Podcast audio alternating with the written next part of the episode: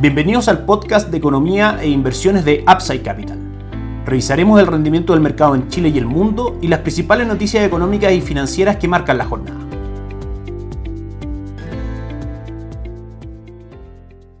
Muy buenos días, martes 14 de septiembre de este año 2021. Soy Ramiro Galeano, fundador de Upside Capital. Damos inicio a otra edición más de el podcast Mercados en Upside Capital. Partimos como siempre rápidamente comentando los movimientos del mercado local el día de ayer.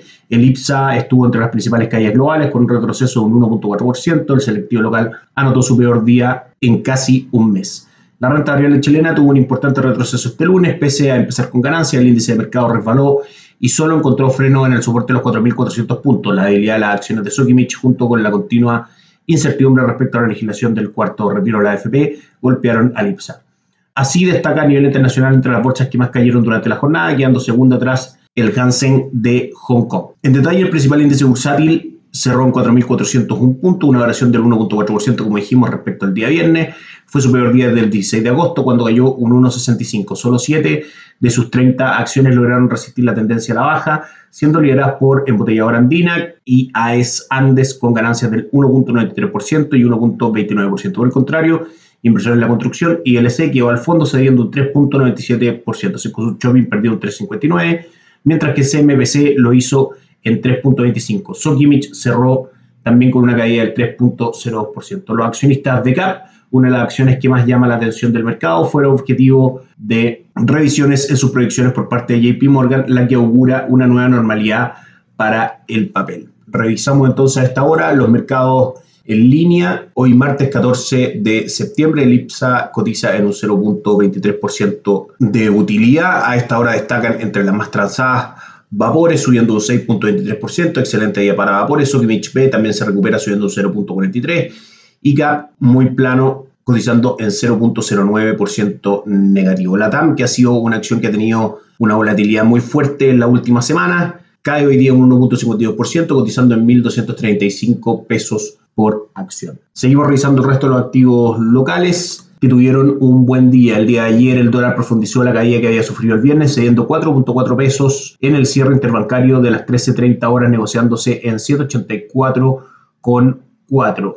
Esto después de que el peso recibiera ayuda del cobre y se elevó un 1.18% en la Bolsa de Metales de Londres al concluir las transacciones en 4,37. El día de hoy el cobre cotiza en 4,32, cayendo un 0.96% y el dólar peso en nuestras pantallas cotiza en 7.82,45, mostrando un retroceso de aproximadamente entre 2 a 3 pesos desde el cierre de la jornada del día de ayer. Vamos a conversar también el día de hoy un poco de renta fija local, exposición de AFP a bonos locales cae a un nuevo mínimo de más de una década. La desinversión de los principales institucionales del país en los papeles más conservadores se mantiene por octavo mes seguido. Solo los bonos de bancos y del central se salvan de la tendencia. Hay que remontarse a inicios del 2016 para ver un registro menor para la inversión que las AFP tienen en instrumentos de renta fija local.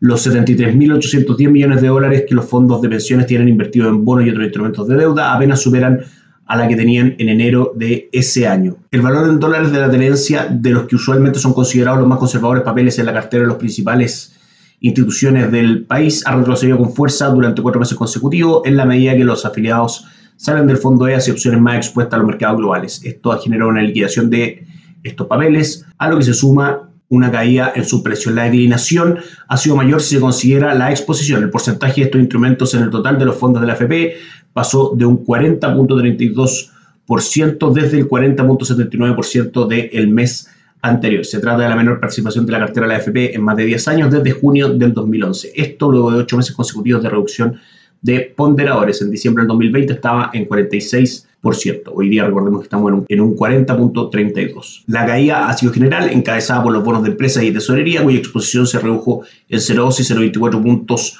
porcentuales en el mes. No obstante, hubo excepciones. Los que emiten los bancos y los papeles del Banco Central, Ambos tuvieron avance en el mes, aunque se mantienen muy por debajo de los valores de inicio de año. Otra noticia que afecta fuerte al mercado de renta fija local es lo que nosotros hemos dicho en estos podcasts y en las recomendaciones que hacemos a nuestros clientes. En general, el mercado de renta fija local no tiene buenos fundamentales, todas estas discusiones de cuarto retiro y una serie de cosas hacen que se seque el mercado, se ausente absolutamente la liquidez a la que estábamos acostumbrados, por ende haya un alza en las tasas de interés y una caída en el precio de los papeles. En Upside Capital podemos ayudarlos a que este efecto no sea tan fuerte, podemos diversificar también con renta fija internacional a través de los fondos de nuestros asociados como la Reinvial y Itaú Principal, entre otros. Recordarles que somos intermediarios de productos de inversión, distribuidores de productos de inversión y al no recibir dinero de los clientes y al no tener nuestros propios fondos, podemos tener una visión totalmente objetiva de lo que está pasando en el mercado y finalmente hacer la mejor recomendación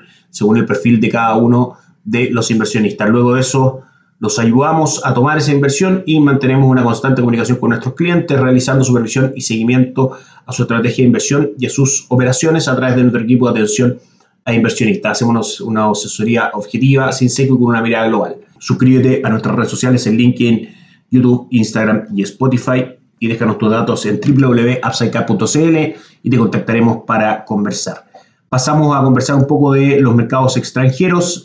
esta mañana está marcada por la inflación en Estados Unidos, que se dio a conocer a las 9.30 del día de hoy, hora de Chile. El IBC subyacente cerró en 4.0% anual, se esperaba que fuera en un 4.2%, y el IBC subyacente mensual, que se esperaba fuera un 0.3%, solamente terminó en un 0.1%. Esto es una excelente noticia para los mercados de renta variable, rebaja las presiones inflacionarias y por ende le quita argumentos a la Reserva Federal para retirar pronto los estímulos y subir las tasas de interés. Y eso, el dinero barato, en general, es un buen contexto para la renta variable, dado el nivel ínfimo de tasas de interés. En general, hay un mayor apetito por riesgo, es decir, por mercados de renta variable. Así que reafirma lo que es nuestra recomendación también de estas composiciones en renta variable extranjera. En Europa el día de ayer las acciones cerraron al alza por primera vez en cinco días, se vieron impulsadas por papeles ligados al petróleo, los bancos y las empresas de servicio público que subieron con la esperanza de que la sólida recuperación económica de la zona euro contrarreste los riesgos de, de, una desaceleración mundial. En la bolsa de Nueva York, dos de sus tres principales índices cerraron con avance a solo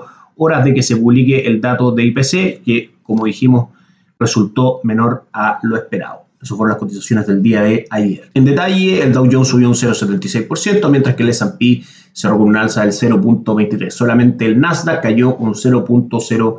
7%. Por último, revisamos las cotizaciones del día de hoy en los principales índices bursátiles del mundo, a los que estamos atentos, por supuesto. Una buena jornada nuevamente para el Nikkei 225 de Tokio, sube un 0.73%. El Hansen el día de ayer cayó, el día de hoy, perdón, cayó un 1.21% con la jornada ya cerrada. Y el índice de Shanghai cayó también un 1.42%. Jornada mixta para Asia. En Europa el Eurostock sube fuerte en este momento un 0.36%, acompañado por las cotizaciones del DAX alemán, que también sube fuerte un 0.34%, y el IBEX de Madrid sube también un 0.30%. Los mercados en Estados Unidos, por último, transitan en terreno positivo el día de hoy. El Dow Jones sube un 0.30%, el S&P un 0.24% y el Nasdaq un 0.41%. Con eso damos por finalizado el podcast del día de hoy. Que tengan una excelente jornada. Nos encontramos mañana para seguir revisando los mercados de Chile y del mundo. Chao, chao.